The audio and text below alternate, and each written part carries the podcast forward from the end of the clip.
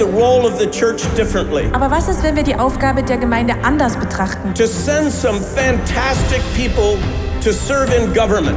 Fantastische Leute in die Regierung hinauszusenden.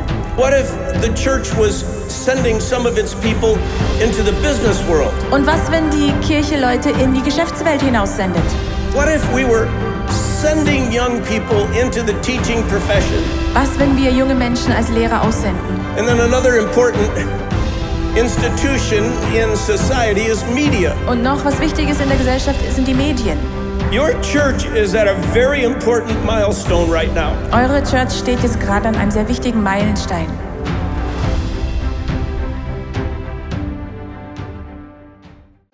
Kunst ist die Muttersprache von uns Menschen. Kunst vermittelt Atmosphäre, Gefühle, gibt uns Einsichten und nimmt uns mit in Dinge, die wir ohne sie nicht erfassen könnten. Kunst macht nachdenklich. Kunst gibt Einsicht in Gedanken von Menschen. Kunst ist das tragende Kommunikations- und Ausdrucksmittel. Und ich freue mich, dich heute Morgen in dieses Thema Kunst auf meine ganz eigene Art und Weise mit hineinzunehmen. Ich bin Floristin von Beruf und habe dort gelernt, mit Wasserfarben zu malen. Und die Lehrerin, die hat es echt verstanden, mich mit Leidenschaft zu füllen und die Leidenschaft zu wecken für Farben, für Formen, fürs Malen überhaupt. Aber erst im 2008 habe ich es gewagt, mich für einen Malkurs anzumelden, wo man Bilder auf Leinwand malt mit Acrylfarben. Das war für mich nochmal so ein riesigen Schritt vom Block mit Wasserfarben dann zu Leinwänden mit Acrylfarben. Und das ist mein erstes Bild. Also ich bin dort an diesen Malkurs gegangen und die Lehrerin, die hat es ebenfalls verstanden, uns einfach aus dem Rahmen denken zu lassen. Ich hatte diese leere Leinwand vor mir und sie hat uns motiviert, einfach zu malen, Farben zu verwenden, Zeitungen draufzukleben, Stoff äh, mit hineinzuarbeiten und so habe ich das gemacht und ich kann dir sagen, das Bild hat richtig scheiße ausgesehen.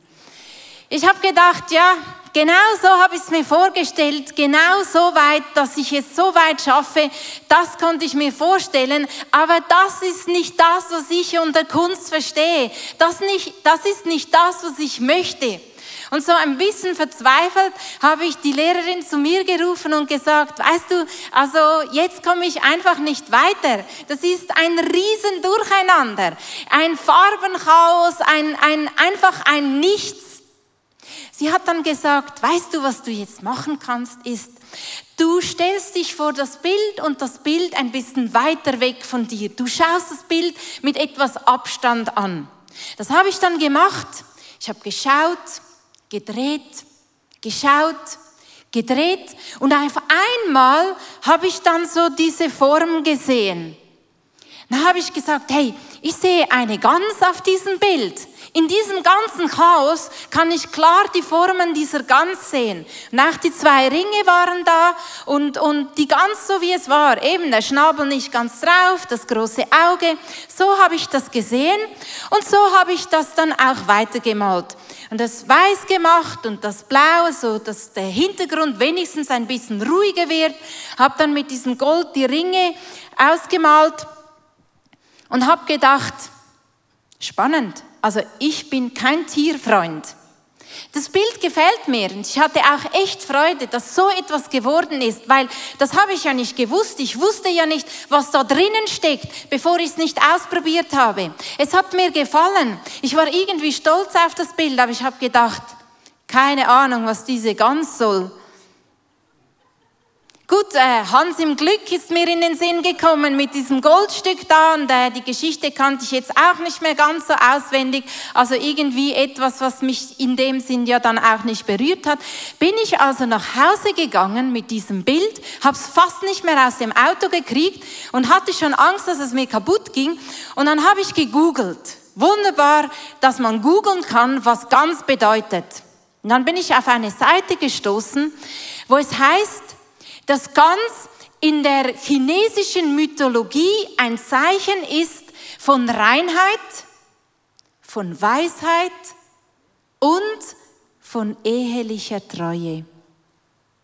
Und das hat mich dann schon ein bisschen berührt. Ich habe gedacht, ist das möglich? Jetzt sind da die zwei Ringe drauf, die waren ja schon im Vornherein drauf. Ist es möglich, dass Jesus durch ein Bild von mir zu mir sprechen möchte und mich einfach ermutigen und sagen, ich sehe eure Ehe, ich gebe die Treue hinein, ich sehe eure Reinheit und ich gebe dir Weisheit dazu. Das hat mich berührt. Ich habe gedacht, ist es möglich, dass Jesus Kunst gebraucht? Ein Kunstwerk, ob man dem Kunst sagt oder nicht, ist immer Geschmackssache. Dass Jesus das braucht, um zu mir, um zu uns zu sprechen. Ich möchte dir das Zitat nochmal vorlesen, was ich vorhin erwähnt habe. Kunst bildet das tragende Kommunikations- und Ausdrucksmittel. Das steht so ein bisschen platt da. Für mich ist es die Muttersprache, die Grundlage, wie wir kommunizieren können. Und das hat echt meine Gedanken nochmals revolutioniert, als ich gemerkt habe, Gott möchte mit mir sprechen und möchte sogar meine Kunst dazu gebrauchen. Dass er andere Kunst gebraucht, ja, das kann man ja sehen in der Geschichte der Welt, aber meine Kunst. Eines Tages wollte ich stille Zeit machen und ich bin da so recht gewöhnt, wie man das macht. Hinsetzen, Bibel lesen, beten. Und dann war da neben mir seine Staffelei mit einem Bild drauf, das ich gerade am Malen war. Und dann hatte ich so das Gefühl, hey, jetzt würde ich eigentlich am liebsten weitermalen. Nein, das machst du nicht. Also stille Zeit hat nichts mit Malen zu tun, war mein, mein Reflex. Und irgendwie habe ich mich dann doch herausfordern lassen. Ich habe so eine Ölkreide genommen und an das kann ich mich noch erinnern und so einen Strich aufs Bild gezogen und dann mit der Hand über diese Leinwand gefahren und das fühlt sich wunderbar an, wenn man die Ölkreide, die dann noch so weich ist, einfach in diese Leinwand so hineinarbeitet. Und während ich das gemacht habe, bin ich einfach eingetaucht in die Geschichte von der blutflüssigen Frau, die, die Jesus so ans Kleid fasst. Und es war, die Leinwand war so der Stoff von Jesus seinem Kleid. Und glaub mir, ich habe mich noch selten so nahe gefühlt während einer stillen Zeit, so nahe verbunden mit diesem Jesus, weil ich war mittendrin und hätte nie geglaubt, dass ein Bildmalen mich so nahe zu Jesus bringen würde. Und das hat meine Gedanken revolutioniert. Letztes Jahr im Mai, nach dieser Konferenz, nach der ICF-Konferenz, ähm, nach dem, was Bill Heibels gesagt hat, hatte ich einfach so den Impuls, mal doch in deiner stillen Zeit eine halbe Stunde. Und weißt du, auf die eine Seite tönt jetzt das mega romantisch. Du kannst, du kannst in deiner Kunst aufgehen, du kannst deine Kunst ausleben. Also für mich heißt das, halb sechs aufstehen, in die kalte Waschküche gehen, wo es nicht schön ist, wo es nicht romantisch ist, wo es dunkel ist, wenn ich das Licht nicht anmache und dort so äh, mit Schlaf in den Augen einfach mal zu malen. Und da sollte man bitteschön kreativ sein. Und das sollte dann auch noch ein Stück von meiner stillen Zeit sein, von meiner Begegnung mit Jesus. Gut, ich habe mich einfach darauf, drauf eingelassen, habe gedacht, ich mache das jetzt mal und habe gedacht, zur Sicherheit nehme ich wenigstens ein bisschen Worship-Musik in die Waschküche, dann, dann, dann habe ich wenigstens irgendwas Geistliches dabei. Und habe einfach mal angefangen zu malen. Ich hatte jetzt auch nicht gerade die Erwartung, dass am ersten Tag schon das Bild mit der Botschaft rauskommt, aber es hat dann einige Zeit gedauert und ich habe gemalt und gemalt und gemalt und ich habe euch ein paar Bilder mitgebracht, dass ihr seht, wie es in meiner Waschküche ein bisschen aussieht. So und dann ähm, da die drei Bilder, das ist irgendwie so kleine Bilder, das habe ich nicht so gerne und irgendwann habe ich dann gedacht, das ist eben das Bild, ja, ich könnte sie ja zusammen machen ähm, dass es ein Bild gibt. Und wenn ich ein Weinglas auf ein Bild male, hat das nichts damit zu tun, dass ich gerne Alkohol trinke. Ich trinke keinen Alkohol. Ich bin in einer Blaukreuzfamilie aufgewachsen. Das hat Spuren hinterlassen. Anyway, für mich symbolisiert ähm, ein Kelch immer Jesus. Weil er hat den Kelch genommen und hat den neuen Bund mit uns eingeläutet, als er danach am Kreuz gestorben ist. Also so symbolisiert der Kelch immer Jesus. Also wenigstens eine Botschaft hatte ich dann auf einem dieser Bilder. Ich habe es dann hochgenommen und äh, im Wohnzimmer aufgehängt und angefangen zu betrachten und mich gefragt oder Jesus gefragt, Möchtest du noch was mehr sagen als einfach ein Glas, was mich, ein Kelch, was mich an dich erinnert? Hast du noch irgendetwas, was du mir zu diesem Bild sagen möchtest? Und ich habe gewartet und es sind Wochen vergangen.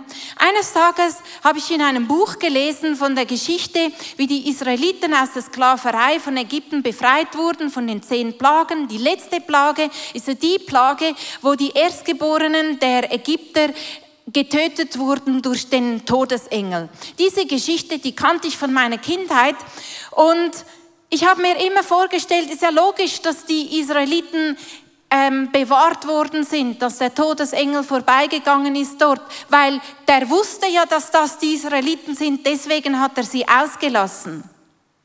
In dem Buch war es so beschrieben, der Todesengel ging von Haus zu Haus zu Haus zu Haus aber an diesen Türen, wo das Blut vom Lamm aufgetragen war, wusste er, der Tod war schon hier.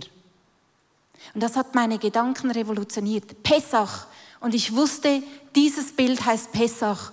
Und ich liebe es, wenn ich so einen Eindruck bekomme und dann sehe, stimmt, das, das Glas steht auf einem Tisch auf einem Tisch, wo sie Pessach gefeiert haben. Und wie krass, warum denn hier diese rote Linie symbolisiert genau das Blut, das um die Türpfosten gestrichen wurde. Und für mich eine, eine Geschichte, die ich schon jahrelang kannte, nochmals eine neue Bedeutung bekommen, weil ich realisiert habe, der Tod war schon hier. Und deswegen ist der Todesengel vorbeigegangen. Nicht einfach bin ich gerettet, weil ich ein Kind von Gott bin bin, sondern weil er für mich gestorben ist und sein Blut vergossen hat. Und diese Kunst mit dem Bild bringt für mich diese Botschaft nochmals in einer neuen Tiefe. Sie vermittelt Gebühr, Ge Gefühle und Stimmungen. Und es zeigt mir einfach, diese Botschaft ist Jesus so wichtig, dass es mir nochmal ganz persönlich sagt, auf eine Weise, wie ich es verstehe und mich immer daran erinnere an das Erlebnis mit diesem Bild. Und der Tod war schon hier. Es hat ihn etwas gekostet. Es ist nicht einfach, weil ich ein Kind von ihm bin, bin ich gerettet, sondern weil er sein Blut für mich vergossen hat. Die Botschaften kommen für mich noch mal viel stärker rüber, wenn ich meine Bilder, wenn ich meine Bilder dazu betrachte. Und weißt du, ich habe einfach gemerkt, Gott möchte sich uns mitteilen. Er möchte mit uns sprechen. Er hat so viel auf dem Herzen, was er dir und mir sagen möchte. Und er, und er gebraucht alles erdenklich Mögliche, um diese Botschaften uns zu vermitteln. Jede Möglichkeit ist ihm nicht zu wenig, um ihm, um, um uns seine Botschaften zu vermitteln. Ich habe mir überlegt, was eigentlich Kunst ist und habe entdeckt, es gibt ja so viele verschiedene Bereiche. Ich habe euch jetzt nur einen von meinen Bereichen vorgestellt, das Malen. Es gibt so viele verschiedene Bereiche. Es gibt die bildende Kunst, das bezieht sich auf all das, was hergestellt ist. Und die katholische Kirche hat es ja ausgenutzt bis zum geht nicht mehr mit all diesen wunderbaren Gegenständen von Kunst, all das, was man sieht. Und er hat es so ausgebaut, dass es dem Luther zu viel wurde. Und er hat dann die nächste Art von Kunst ausgelebt, die Literatur. Er hat Texte geschrieben, er hat die Bibel übersetzt und zwar so kunstvoll, dass es einen Rhythmus gab, wenn die Leute gesät haben, so wie er es geschrieben hat, ist so wie das Aussehen, man greift in die Tasche und sät die Saat Abend so aus und so hat er kunstvoll diese Texte übersetzt. Auch Literatur ist eine Art von Kunst mit all diesen verschiedenen Facetten. Und dann gibt es die darstellende Kunst.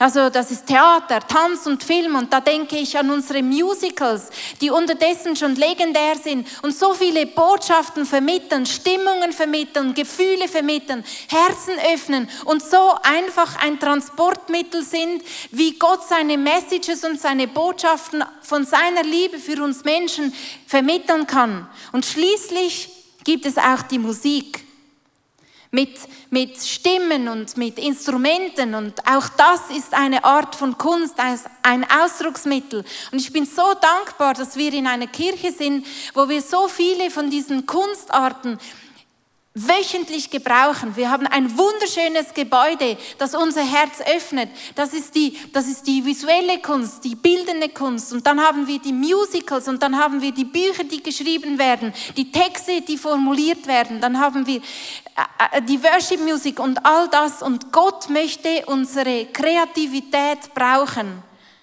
als Fahrzeug, um uns seine Botschaften zu übermitteln. Und man kann so auf verschiedene Art und Weise kreativ sein. Dave Cools Tochter, die macht es auf diese Weise. Ich habe ein Bild mitgebracht, dass ich, ein, das andere bitte. Wenn das, ja, genau. Schaut mal. Sie hat einen Sitz bereit gemacht, ihr Lieblingskissen dazugelegt und die Bibel darauf gelegt. Und ihre Mutter hat mir geschrieben, weißt du, so ist es doch mega einladend, Zeit mit diesem Gott zu verbringen. Und das Kind hat auf die Bibel geschrieben, du darfst sie im Fall brauchen, Mami etwas schön gemacht, einen schönen Platz vorbereitet, kreativ zu sein, um, um das Verlangen in uns zu wecken, diesem Gott zu begegnen. Eine andere Person, Ruth Meder, jetzt kannst du das nächste Bild bringen, das hat mich tief beeindruckt, hat an einem unserer Ladies-Anlässe erzählt, dass sie in unserer Habakkuk-Serie, die hatten wir, glaube ich, Anfang Jahr, wer immer sich daran erinnern kann, hat sie im Vorfeld die Bibel farbig gemacht, damit sie nachher in der Message Dinge draufschreiben kann. Und schaut mal, Samsung Hall und da noch die, die Glitzerdinge, die am ersten Eröffnungstag vom Himmel kamen, also von der Decke besser gesagt. Das ist Kreativität weil Gott alles gebraucht, um uns seine Botschaften zu vermitteln und es macht viel mehr Spaß, würde mir auf jeden Fall, auf dieser Seite zu lesen, mit all den Gedanken verbunden, die aus der Predigt gekommen sind. Du hast so viele Möglichkeiten, kreativ zu sein, in deiner ganz eigenen Art, weil Gott möchte sich uns mitteilen. Papst Benedikt hat eine Rede an die Künstler gehalten und gesagt, Ihr seid die Treuhänder der Schönheit. Nur schon das ist eine krasse Aussage. Treuhänder. Und wir wollen gute Verwalter sein dieser Schönheit. Dank eures Talents habt ihr die Möglichkeit, zum Herz der Menschheit zu sprechen. Weil Kunst bezieht alle unsere Sinne mit ein und öffnet unsere Herzen, damit Gott hineinsprechen kann. Und stell dir vor, Gott selber hat Kunst gebraucht und initiiert und in Auftrag gegeben, weil er nahe bei den Menschen sein wollte. Und lass uns dazu zurückgehen zu der Zeit, als die Israeliten, als das Volk Israel in der Wüste gelebt hat, hat Gott Mose gesagt, baue mir ein Zelt der Begegnung, die Stiftshütte. Sie heißt Stiftshütte, weil das Volk Materialien gestiftet hat, damit dieses kunstvolle Werk entstehen konnte, gebaut werden konnte, mit dem einen Grund, dass Gott gegenwärtig ist und den Menschen begegnen kann. Stell dir vor, da steht dieses kunstvolle Zelt inmitten der öden Wüste. Rundherum sind die ganze Zeltstadt vom Volk aufgebaut, den Stämmen nachgeordnet. Und wir haben euch einen kleinen Videoclip mitgebracht, der uns für einen Moment durch die Stiftshütte führt. Der bunte Tora-Vorhang wurde von der Morgensonne bestrahlt und war eine sichtbare Einladung für jeden, der Gott nahen wollte. Der Brandopferaltar stand im Vorhof. Darauf wurden die Opfertiere verbrannt zur Vergebung der Sünden.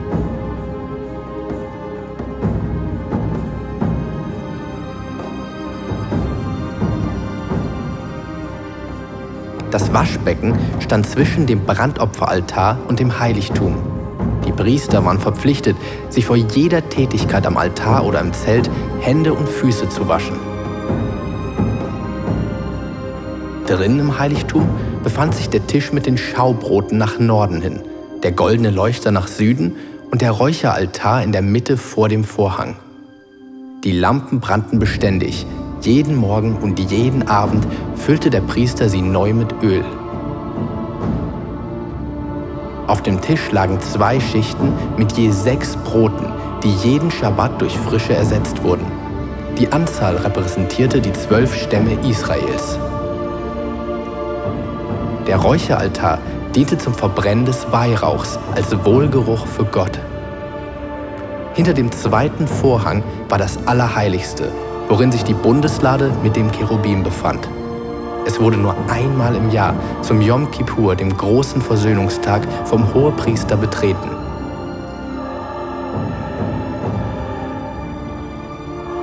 In der Bundeslade befanden sich die steinernen Tafeln des Gesetzes, eine Schale mit Manna und der Stab Aarons.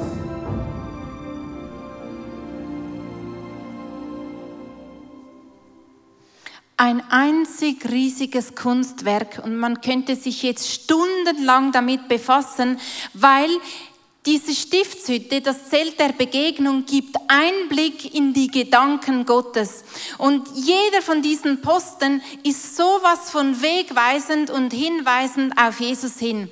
Ich liebe die Stiftshütte deshalb, weil die sieben verschiedenen Posten, die wir jetzt gesehen haben, ganz unterschiedliche Bereiche von meinem Leben ansprechen. Und ich liebe es unterdessen, die Stiftshütte an allen möglichen und unmöglichen Orten zu suchen. Zum Beispiel, wenn ich mit dem Fahrrad um den Greifensee gehe, frage ich mich, wo ist der vierfarbene Vorhang? Wo ist der Räucheropferaltar? Wo ist das Allerheiligste? Und, und es kommen einfach Dinge zusammen und gibt so ein Reichtum und die Botschaft kommt so viel tiefer rüber und das liebe ich. Heute Morgen möchte ich eines dieser Kunstwerke nehmen und mit uns betrachten. Und ich lade dich ein, dir einfach vorzustellen, wie du jetzt durch diesen vierfarbenen Vorhang gehst und dann hinein ins Heiligtum kommst, als wenn wir jetzt heute Morgen einen Museumsbesuch machen und ein Kunstwerk betrachten. Es gibt Einblick in die Gedanken Gottes und ich erwarte, dass heute Gott zu unseren Herzen spricht durch dieses eine Kunstwerk, das ich euch heute ein bisschen näher bringen möchte. Es ist der Räucheraltar.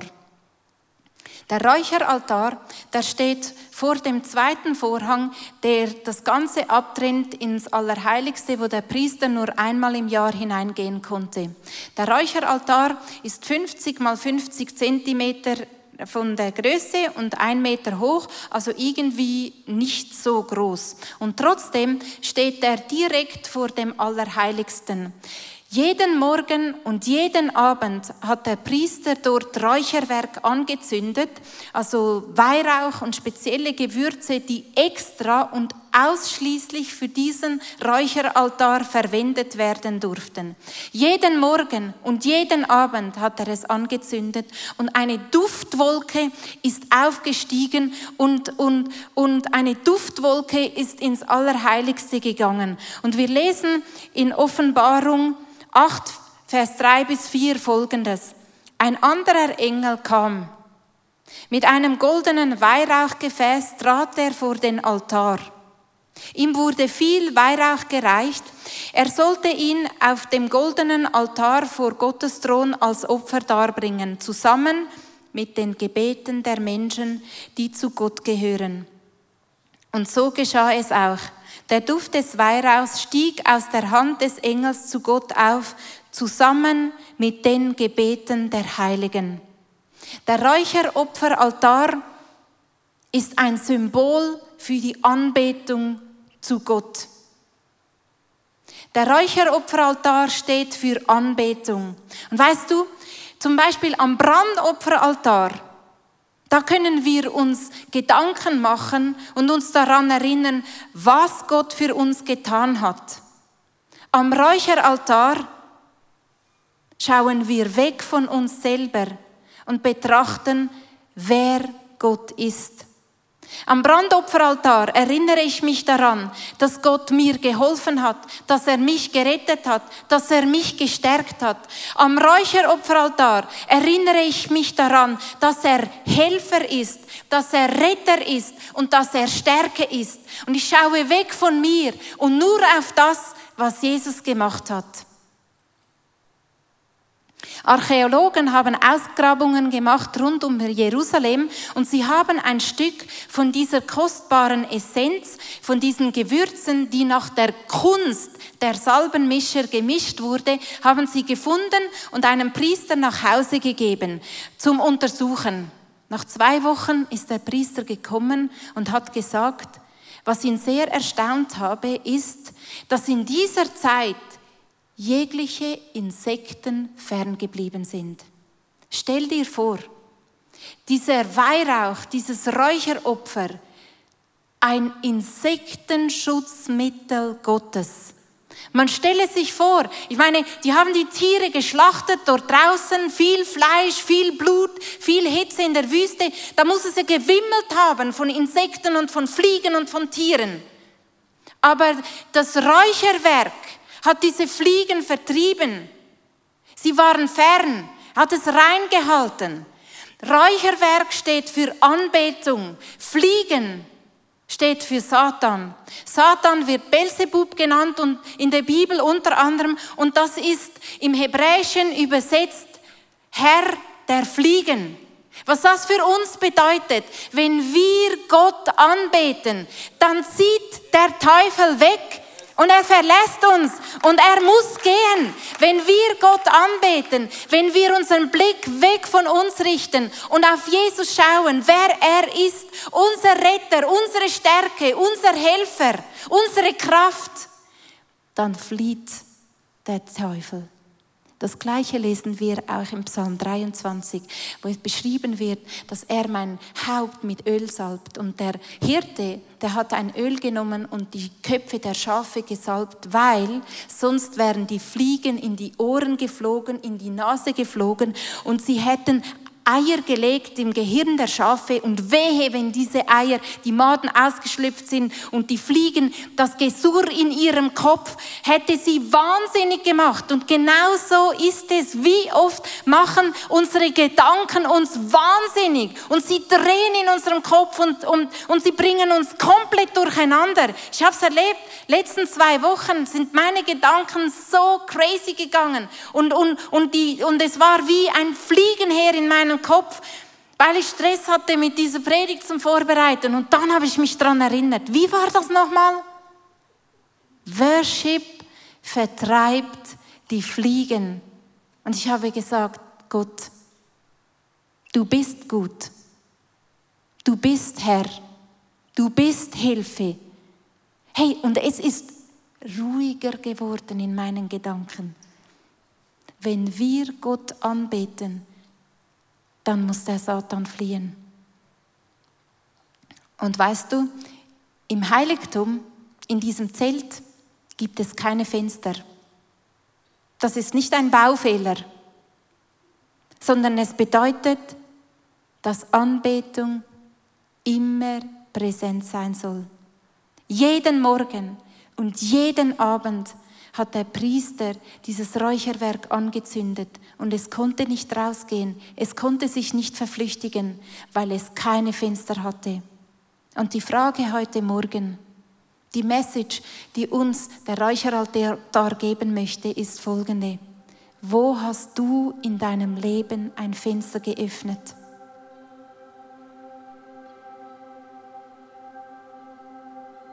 Wo hast du deinen Blick weggerichtet von dem, der alles getan hat, der alles geschaffen hat. Vollkommene Hilfe, vollkommene Heilung, vollkommene Rettung. Wo hast du ein Fenster geöffnet in deinem Leben?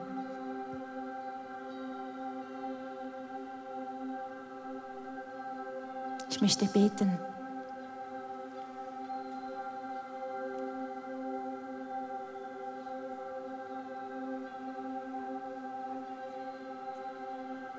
Himmlischer Vater, ich möchte dir so Danke sagen, dass du dich uns mitteilen möchtest, dass du uns so liebst, dass du dein Herzensanliegen, deine Botschaften uns vermitteln möchtest und alles erdenklich Mögliche kreierst und gebrauchst, um uns diese Botschaften zukommen zu lassen.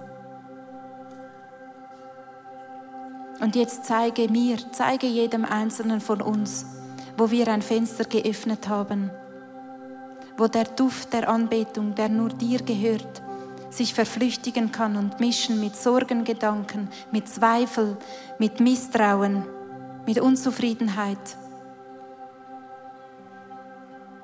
Und himmlischer Vater, heute Morgen möchten wir dir näher kommen, indem wir die offenen Fenster in unserem Leben erkennen und schließen.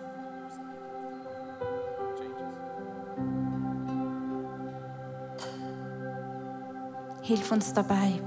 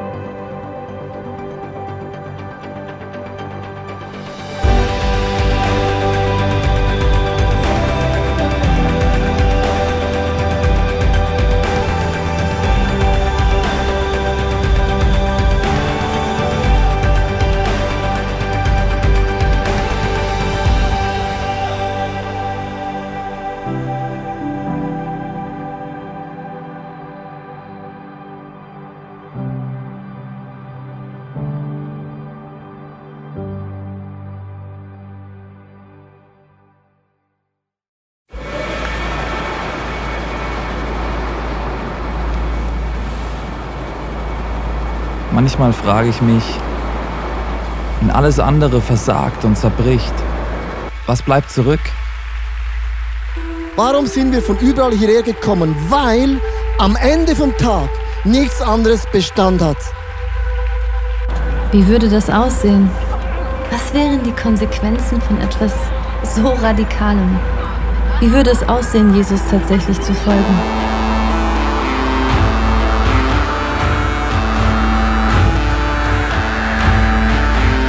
Freundschaften können zerbrechen, Karriere vergehen und am Ende wird Reichtum wertlos.